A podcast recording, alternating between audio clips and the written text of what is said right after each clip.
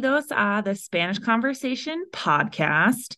How solid do you feel with using interrogativos like como, quién, cuál, dónde, etc.? If you're not driving, take a second to brush up on your interrogative words. And while you're at it, grab a cuaderno and a pluma or your notes app on your mobile and start taking notes. Peep the description for the list of questions. You can see all of my notes from the episode by following the link at the bottom. Aquí tienes a couple of words or phrases that might help you in este episodio, where we are going to learn how to use common question words. El mesero is waiter. Preferir is to prefer. La cena is dinner. Estar and ser mean to be. Ir is to go.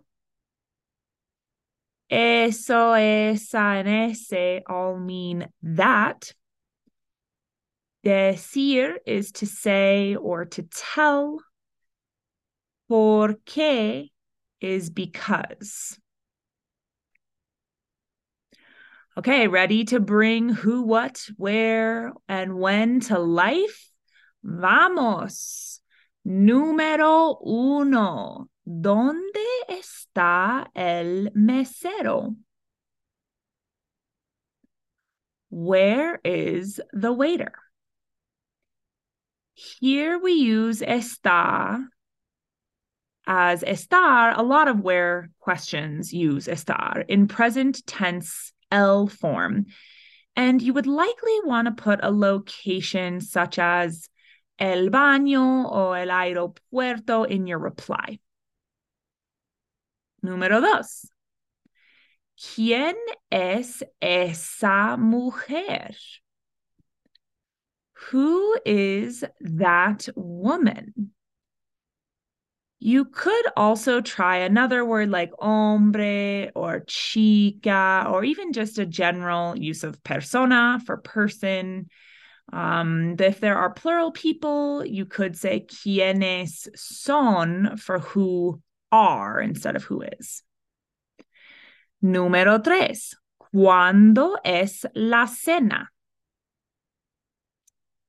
When is dinner? Other options for this question could include el desayuno and el almuerzo for breakfast and lunch, or some other event. The use of es is due to the fact that this is ser now. We're referring to date and time with cuando. So cuando usually goes with ser. Número cuatro. ¿Qué es eso? What is that? This is a great one for when you don't know exactly what that is. You can use eso. And then the person can hopefully give you the word that you are looking for. Esto is this, and that's also a fine choice as what is this? ¿Qué es esto? Número cinco. ¿Cuál prefieres? Which do you prefer? And sometimes this in English can sound like, what do you prefer? Here we use which for cual. This is best when there's a set number of choices that you're asking the person to choose from, like coffee or tea, for instance. Um, querer is want. Um, that could work as well. And preferir is prefer. So want, prefer, need, all of those work after cual. Número seis. ¿A dónde vas? O vamos. Where are you or we going? Perhaps you are on a bus and you're not quite sure where you're headed or unsure of the itinerary for a tour. You can ask where are we going or if someone is leading where they are leaving where they're off to Um, this is using a donde, which is more directional um, as like headed or like in the in the future, where will you go? Um, as opposed to donde, which is more for present and past. Um, even though we are using the present tense of vas and vamos for ir, we're actually going to make it sound like going. Um, kind of fancy trick. Número siete. ¿Por qué no? Why not? Maybe this is a rhetorical question, but it's a great way to challenge a no or to give assent like, sure, why not? Número ocho.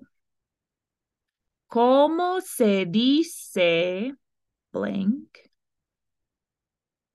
How do you say blank? This is how you learn a new word, maybe from English to Spanish with a tutor or someone bilingual. If you want to know the meaning of a word in Spanish, it's best to ask ¿Qué significa? and then the Spanish word for what does blank mean. Okay, listo or lista, ready? Here come the questions in random order and take the pause to answer or make sure you pause the player if you need more time to reply. ¿A dónde vamos?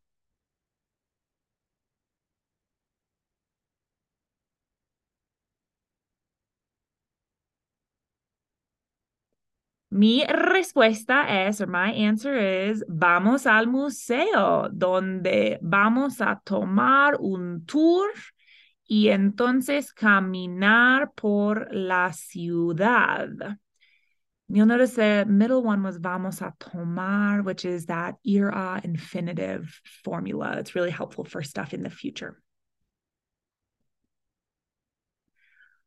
¿Cuál prefieres?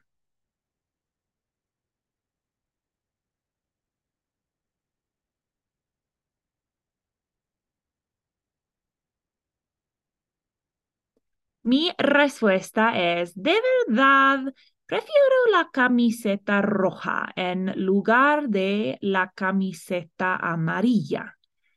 ¿La tienen en una talla grande?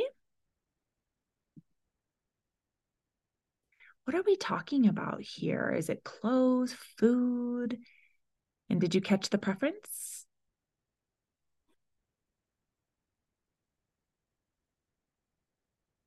¿Cómo se dice reservation en español?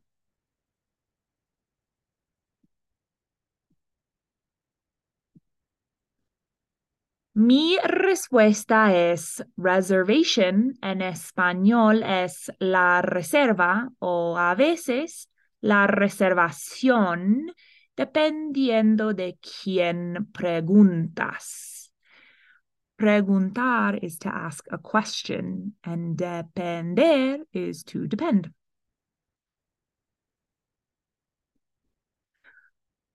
¿Por qué no?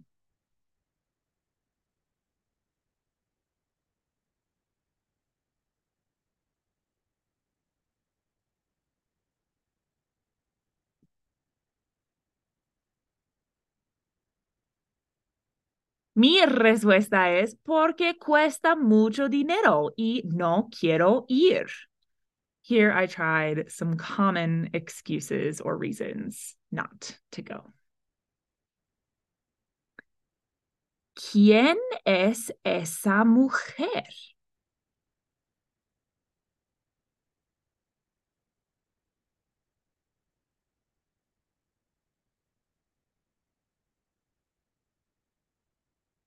Mi respuesta es, ella es la dueña de la tienda. Ella puede discutir los descuentos y la materia de esa cartera de piel.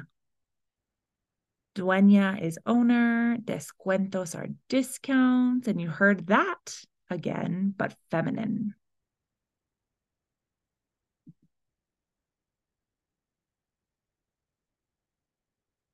¿Dónde está El mesero.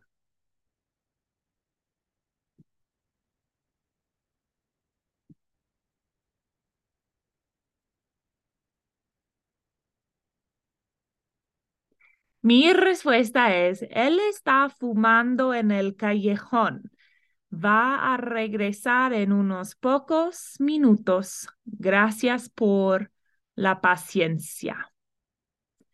Did you catch the reason and the length of the smoke break?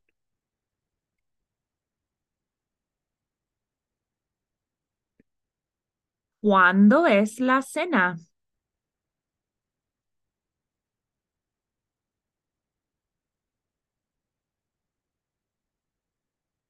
Mi respuesta es, la cena es a las 5 esta noche en el restaurante dentro del hotel. Si necesitamos, podemos ir a las 6 en lugar. Did you catch the time and the alternate option?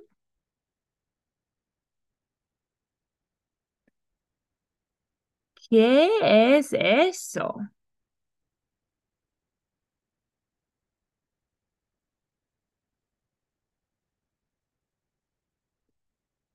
Mi respuesta es, ese es un formulario que necesitas llenar antes de realizar el pago para la renta de la casita para el mes de enero.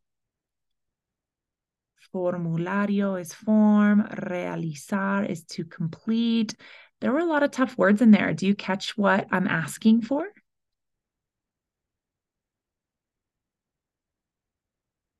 Well, that's all for now, amigos. I hope these basic questions create some structure for you that you can use to create further interrogative questions using quién and cómo, dónde and cuál. Consider the examples from this episode just a template which you can tweak and change to the situation. I will see you next time for more dialogue related fun. dilated. Uh, no olvides, you can find my other podcast, the Gringa Spanglish podcast, books and courses at gringaconsulting.com slash products. Hasta pronto.